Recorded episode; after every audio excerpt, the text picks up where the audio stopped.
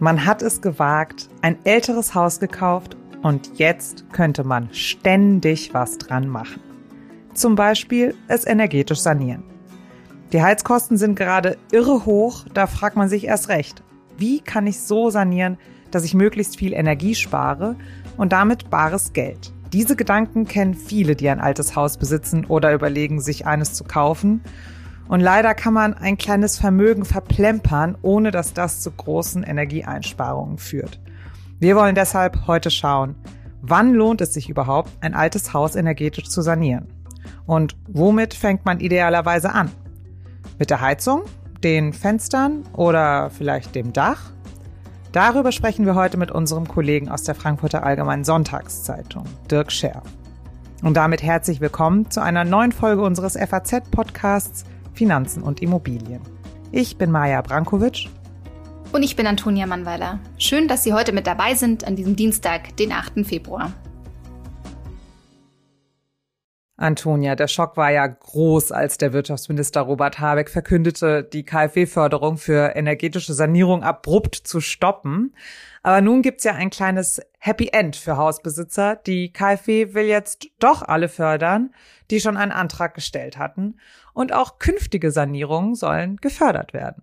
Ja, immerhin. Ja, aber jetzt genau klar, der Schwerpunkt soll jetzt aber auch auf älteren Gebäuden liegen. Aber es ist noch nicht ganz klar, wie viel Euro es dann auch wirklich gibt und auch nicht, wie die Bedingungen dafür dann auch genau sein werden. Wer also überhaupt für so eine Förderung in Frage kommt. Ja, du nennst da ein ganz wichtiges Stichwort, finde ich, äh, nämlich ältere Gebäude. Davon haben wir in Deutschland eine ganze Menge. Und wenn man mal so durch die Dörfer fährt, kann man im Prinzip überall dieses sogenannte Donut-Phänomen beobachten. Ja, wie das Gebäck mit einem Loch in der Mitte. Ja, genau. Das Gebäck mit dem Loch. So ist es ja auch in vielen, vielen Ortschaften. In der Mitte gibt es ein Loch voller leerstehender alter Häuser, die keiner will, weil sie nicht mehr dem heutigen Standard entsprechen und es einfach mega aufwendig wäre, sie zu sanieren. Deshalb bauen die Menschen am Ortsrand lieber neue Häuser, passgenau auf ihre Bedürfnisse geschneidert. Und damit aber auch mit einer viel, viel besseren Energiebilanz. Ja, aber so ein Neubau im Neubaugebiet will aber jetzt auch nicht unbedingt jeder. Und in den größeren Städten ist das ja sowieso noch mal ein bisschen anders. Da kann man weit und breit ja auch nicht unbedingt neu bauen. Und das heißt, die meisten Hausbesitzer werden im Zweifel ein Haus älteren Jahrgangs haben. Ja, genau. Und die meisten, die gerade in begehrten Lagen ein Eigenheim suchen, werden wahrscheinlich fast nur ältere Häuser zur Auswahl haben. Und äh, die meisten, die ein Haus erben, werden im Zweifel auch ein älteres Haus erben. Das heißt, für die allermeisten Eigenheimbesitzer in Deutschland stellt sich früher oder später die Frage nach der Sanierung und äh, dann auch sehr schnell die Frage nach der energetischen Sanierung. Ja, genau. Und du hast es ja schon gerade in der Anmoderation gesagt. Also die Heizkosten sind ja gerade so wahnsinnig hoch, weil die Preise für Öl und Gas so gestiegen sind. Und da stellt sich ja umso mehr dann die Frage, wie man seine Immobilie dann so umbauen kann, dass man möglichst viel Energie spart und dabei jetzt nicht gleich Hunderttausende von Euros ausgeben muss. Klar, und äh, da müssen wir auch nochmal sagen, natürlich geht es beim energetischen Sanieren nicht nur um die eigenen Kosten, sondern vor allem eben auch um den Klimaschutz. Aber in der Realität sieht die Sache halt leider nun mal so aus, dass die Budgets der Leute begrenzt sind. Und äh, je nach Sanierungsmaßnahme spare ich im Haushalt mehr oder weniger ein. Hm, wenn ich also nicht alles gleich auf einmal machen will oder kann, und so wird es ja den meisten gehen, muss man sich entscheiden. Und da will man natürlich gerne wissen, was sich am meisten rechnet, also mit welcher Maßnahme ich am meisten dann auch am Ende einsparen kann. Und genau diese Frage bespreche ich jetzt mit unserem Kollegen Dirk Scherf. Hallo Dirk. Hallo Maja. Dirk, angenommen, ich habe ein älteres Haus, das ich entweder selbst bewohne oder vermieten will. Und ich denke darüber nach, diese Immobilie im Zuge eines Umbaus zum Beispiel auch energetisch zu sanieren. Wo fange ich da am besten an? Also was ist der erste Schritt? Also erstmal muss man eine Bestandsaufnahme machen. In welchem Zustand ist eigentlich mein Haus? Und da helfen Energieberater, gibt es bei Verbraucherzentralen zum Beispiel. Manche spezialisierten Handwerker machen das auch. Die gehen durchs Haus und gucken sich das genau an. Und Ergebnisse sind dann äh, eine Einteilung des Hauses in Effizienzklassen, die dann praktisch messen, äh, wie hoch ist der Energieverbrauch. Da kommt dann im besten Fall ein A plus raus. Das ist dann allerdings ein Neubau auf allerhöchstem Niveau mit Solardach obendrauf und das geht runter bis zu G und H. Das ist ein, praktisch ein Haus ohne jegliche Sanierung im ganz schlechten energetischen Zustand. Mm, und äh, kennst du dazu Statistiken, ähm, wie viele dieser Häuser im schlechten Zustand äh, wir in Deutschland haben? Ja, das sind noch erstaunlich viele. Also gerade bei Ein- und Zweifamilienhäusern, klassisch selbstbewohnt, äh, 50er, 60er Jahre gebaut, das sind 40 Prozent, die noch in dieser Klasse zu verorten sind. Ähm, bei Mehrfamilienhäusern ist es viel, viel besser. Da sind es nur um die 16 Prozent. Das sind dann eben meistens vermietete Häuser. Mhm. Und kann man da sagen, um was für Häuser es sich da klassischerweise handelt, die so eine schlechte Energieeffizienz haben? Also gibt es da Kategorien in, an Jahrgängen, wo ich dann schon mal so, ohne dass der Energieberater durch mein Haus läuft, mir schon denken kann, dass äh, es sich bei meinem Haus um eines äh, aus der Klasse G oder H handeln könnte? Ja, also das sind die klassischen Gebäude aus den 50er, 60ern, manchmal auch noch aus den äh, Vorkriegsjahren in der Regel selbstbewohnt, häufig von Rentnern, die auch das Geld äh, in, in eine Sanierung scheuen, weil es dann doch größere Summen sind, die sie nicht mehr aufbringen können oder wollen. Und seltener die vermieteten Häuser, die dann doch einen höheren Standard haben. Mhm. Und was ist mit den Häusern, die noch deutlich älter sind, also aus der Gründerzeit zum Beispiel? Die sind teilweise sogar energetisch ein bisschen besser als die 50er und 60er Jahre. Die haben dickere Wände, aber natürlich weit weg von einem 90er Jahre Bau oder einem Neubau. Auch da muss man dann meistens etwas machen. Jetzt ist der Energieberater durch mein Haus gelaufen und hat jetzt äh, zum Beispiel festgestellt, dass ich in einem dieser Häuser der Klasse G oder H wohne. Wie ist dann der nächste Schritt? Also lohnt es sich bei diesen Klassen immer das Haus auch zu sanieren oder gibt es da auch Abstufungen? Wie, wie geht es dann weiter? Also bei G und H lohnt eigentlich eine Sanierung fast immer, kann man sagen. Man muss sich es natürlich nochmal anschauen, aber eigentlich kann man so sagen. Bei den Klassen darüber E und F, ähm, das ist dann so ein Energieverbrauch von 130 bis 200 Kilowattstunden im Jahr pro Quadratmeter lohnt es sich meistens auch noch, aber da muss man es dann schon ein bisschen genauer betrachten, äh, welche Maßnahme sinnvoll ist und welche vielleicht nicht mehr. Und in den Klassen darüber, das ist dann so äh, ab den 90er Jahren, da sind dann meist schon die Häuser gedämmt, da sind die Fenster schon ganz ordentlich, die Heizung ist auch nicht mehr äh, auf einem alten Standard, sondern relativ modern. Da ist es selten, dass sich etwas lohnt oder dann nur sehr selektiv. Ja, wenn man dann anfängt, ähm, als erstes, wo gucke ich mal hin? Klassischerweise würde man bei Dach- und Kellerdämmung anfangen. Durchs Dach gehen bis zu 20 Prozent der Wärme nach draußen. Da kann man mit relativ wenig Aufwand hm, relativ viel erreichen. Das wäre so der erste Schritt. Okay, aber das ist natürlich wahrscheinlich auch nicht der allergünstigste Schritt mit dem Dach, nehme ich an. Billig ist da gar nichts, aber äh, man kommt da mit ein paar tausend Euro hin. Es ist noch eine relativ preisgünstige Variante im Vergleich zum Ergebnis. Also man holt da viel raus für relativ wenig Aufwand. Das heißt, wenn ich äh, Sanierungsmaßnahmen ins Auge fasse, wenn ich jetzt beispielsweise in einem Haus der Energieklasse E oder F zum Beispiel wohne äh, und äh, einfach ein begrenztes Investitionsbudget habe, würdest du dazu plädieren, erstmal das Dach anzugehen. Was kommt denn dann als nächstes, wenn dann mein äh, Sanierungsbudget noch nicht ausgereizt ist? Ja, als nächstes würde man denken, jetzt bin ich schon beim Dämmen, dann mache ich mal gleich weiter mit der Dämmung, mache ich noch die mhm. ganze Fassade. Aber stopp, da würde ich vorwarnen, weil da wird es dann erstens gleich ganz teuer. Ähm, das sind dann mehrere Zehntausend im schlimmsten Fall oder auch können auch mal hunderttausend sein liegt daran, dass natürlich eine viel größere Fläche zu dämmen ist bei einer Fassade, dass ein Gerüst notwendig ist, äh, dass auch, auch neue Fenster dann eigentlich rein müssen, sonst macht es keinen Sinn. Deswegen, das würde ich zurückstellen und mir erstmal die Heizung angucken. Also in den Keller gehen, was für einen Standard habe ich da? Es gibt tatsächlich noch Wohnungen, die haben einen alten Standardkessel, der muss natürlich sofort raus. Dann gibt es welche, die haben so einen Niedertemperaturkessel, das ist schon ein bisschen besser, aber auch nicht neuester Standard. Auch da lohnt sich in der Regel ein Austausch. Und was packt man da rein? In der Regel ein Brennwertkessel, der kostet so 5.000 bis 8.000 Euro wird ja auch noch gefördert äh, über KfW. Also ist meistens noch im Budget drin und hat einen großen Effekt eben durch niedrigeren Verbrauch. Was ja zurzeit in aller Munde ist, ist nicht der Brennwertkessel, sondern die Wärmepumpe. Also die Bundesregierung will sie ja ab 2025 zum Standard machen. Äh, wie sieht es denn damit aus? Also auch wenn ich mich jetzt so im Umfeld umhöre, die Wärmepumpe ist irgendwie Thema. Mit wie viel Euro bin ich denn da dabei? Und äh, ist es denn überhaupt eine empfehlenswerte Investition? Jetzt nicht äh, klimatechnisch, sondern vor allem einfach auch, was das eigene Budget angeht, weil das äh, hatten wir jetzt äh, ein paar Mal. Es ist ja leider irgendwann auch erschöpft. Ja, in der Tat hoch umstritten dieses Thema Wärmepumpe in aller Munde, wie du sagst, liegt zum einen an den hohen Kosten, also mehrere Zehntausend äh, Euro sind da durchaus mal nötig.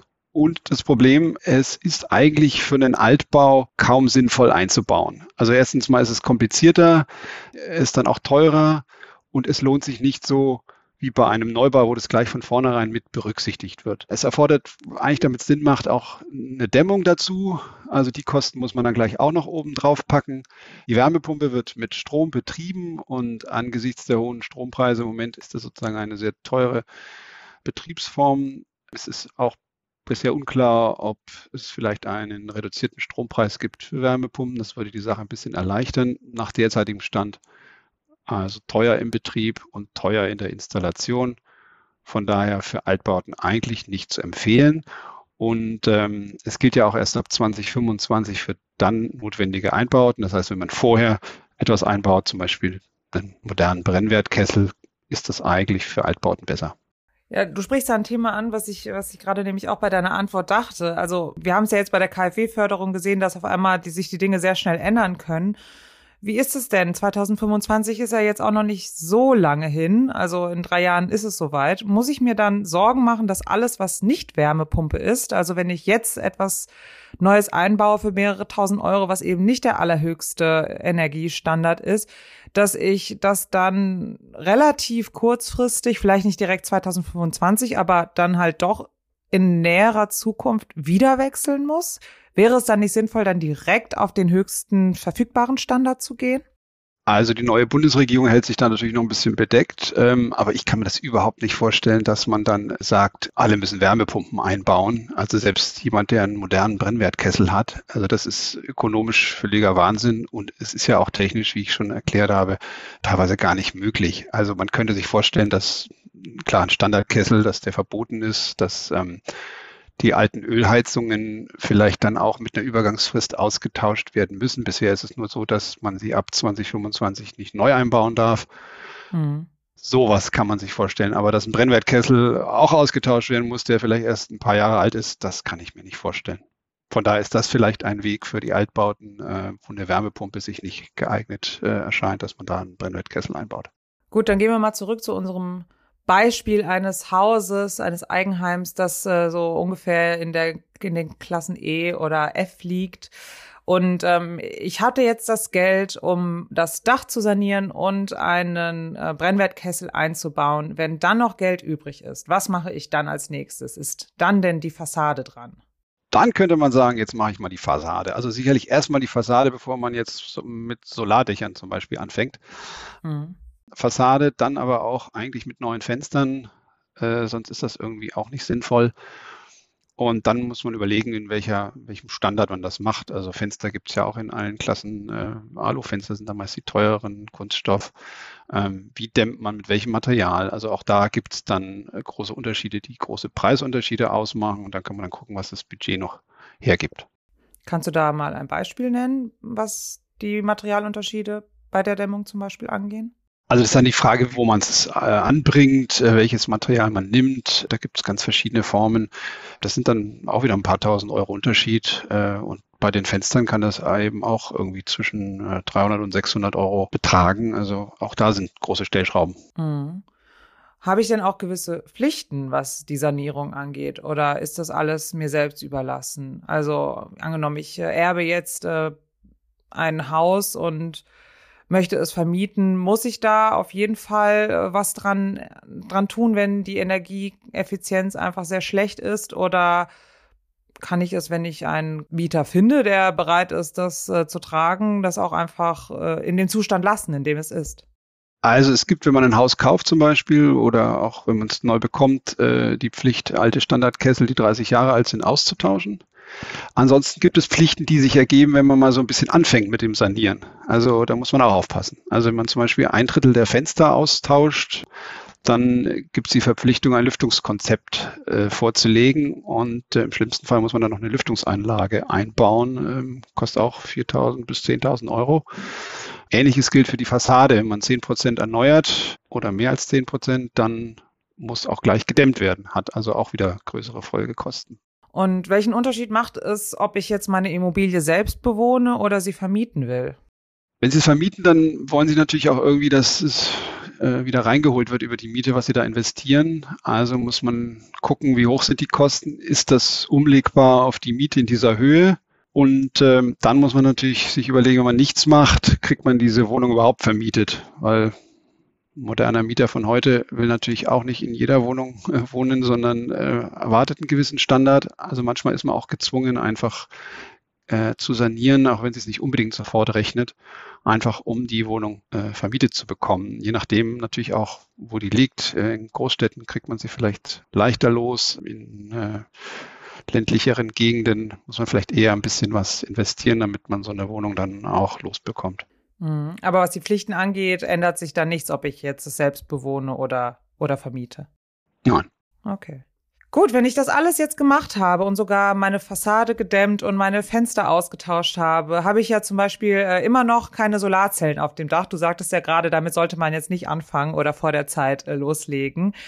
Wie viel bringen die denn energetisch noch? Machen die einen großen Unterschied? Und ähm, was für eine Art von Solarpanelen äh, rechnet sich denn da am meisten? Also das ist wirklich Premium dann. Nach all den anderen Maßnahmen kann man das machen. Äh, wenn man eine Wärmepumpe zum Beispiel tatsächlich dann doch eingebaut hat oder vielleicht im Neubau schon eh berücksichtigt hat, dann kann Solar doch interessant sein, weil dann damit der Strom billig produziert wird, der diese Wärmepumpe betreibt.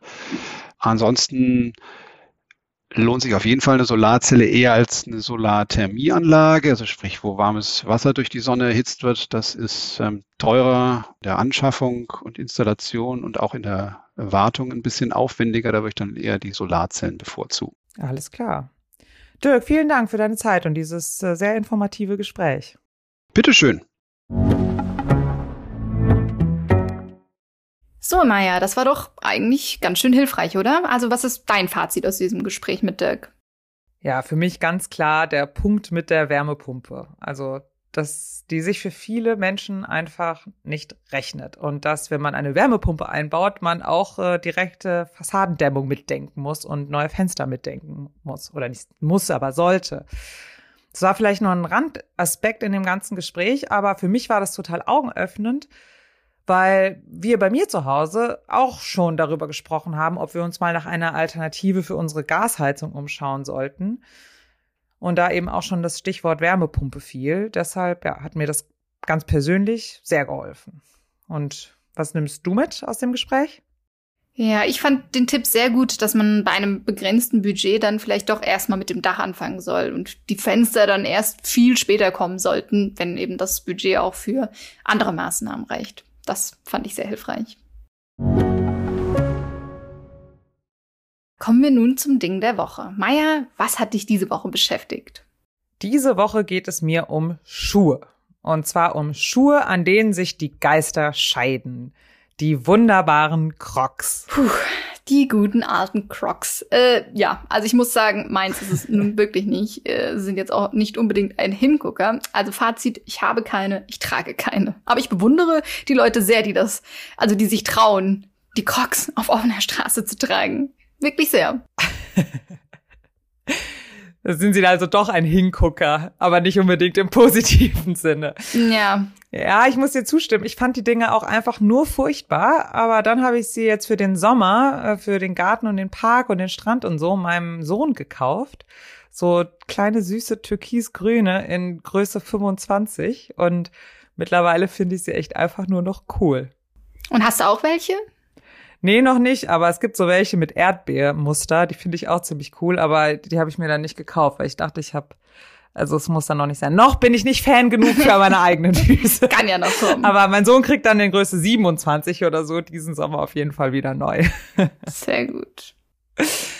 Ja, aber der Grund, weshalb ich dir das erzähle, ist nicht, äh, weil ich mein Schuhregal ähm, irgendwie thematisieren wollte im Ding der Woche, sondern weil, wie die wenigsten vermutlich wissen, das Unternehmen Crocs äh, börsennotiert ist, ein amerikanisches Unternehmen. Und eigentlich spielte ihnen die Pandemie voll in die Karten, weil die Menschen ja auf einmal nur noch zu Hause rumhingen und auf einmal keinen Bedarf mehr hatten für High Heels und dergleichen. Ja, stattdessen kauften sich auf einmal viele Menschen, also auch so Menschen wie ich, äh, Crocs. Und äh, der Aktienkurs schoss in die Höhe von 10 Euro im März 2020 auf 160 Euro im November 2021. Ja, Wahnsinn. Also das ist echt schon eine Hausnummer. Und wo liegt der Kurs jetzt? Ja, seltsamerweise, oder ich weiß nicht, ob seltsamerweise, aber das ist auf jeden Fall auffällig, deshalb erzähle ich das, äh, schmiert der Kurs seither total ab. Also mittlerweile hat er sich fast wieder halbiert. Ich glaube, als ich jetzt zuletzt geguckt habe, war er bei 84 oder 86 Euro. Also wirklich äh, nur noch nur noch halb so viel wert wie im November. Ja, äh, ein Grund, äh, der immer wieder angeführt wird von Analysten, ist, dass das Unternehmen jetzt so einen italienischen Schuhhersteller gekauft hat und die Börse das wohl nicht so gut aufgenommen hat. Aber ja, ob das der einzige Grund für einen derartigen Absturz ist? Mhm. Und was sagen die Analysten darüber sonst noch? Also, was glauben Sie, wo das hingeht mit Crocs? Ja, interessanterweise trauen die Analysten der Aktien in den nächsten Jahren immer noch sehr, sehr viel zu. Also manche sagen, dass es gerade eine gute Einstiegschance für Anleger sein könnte. Wir schauen uns den Fall Krog auf jeden Fall für die nächste Ausgabe der Sonntagszeitung nochmal ganz genau an. Äh, da wird es dann auch äh, online äh, zeitnah einen Text dazu geben. Könnte sich für Anleger auf jeden Fall mal lohnen, genauer auf diese Schuhe zu schauen.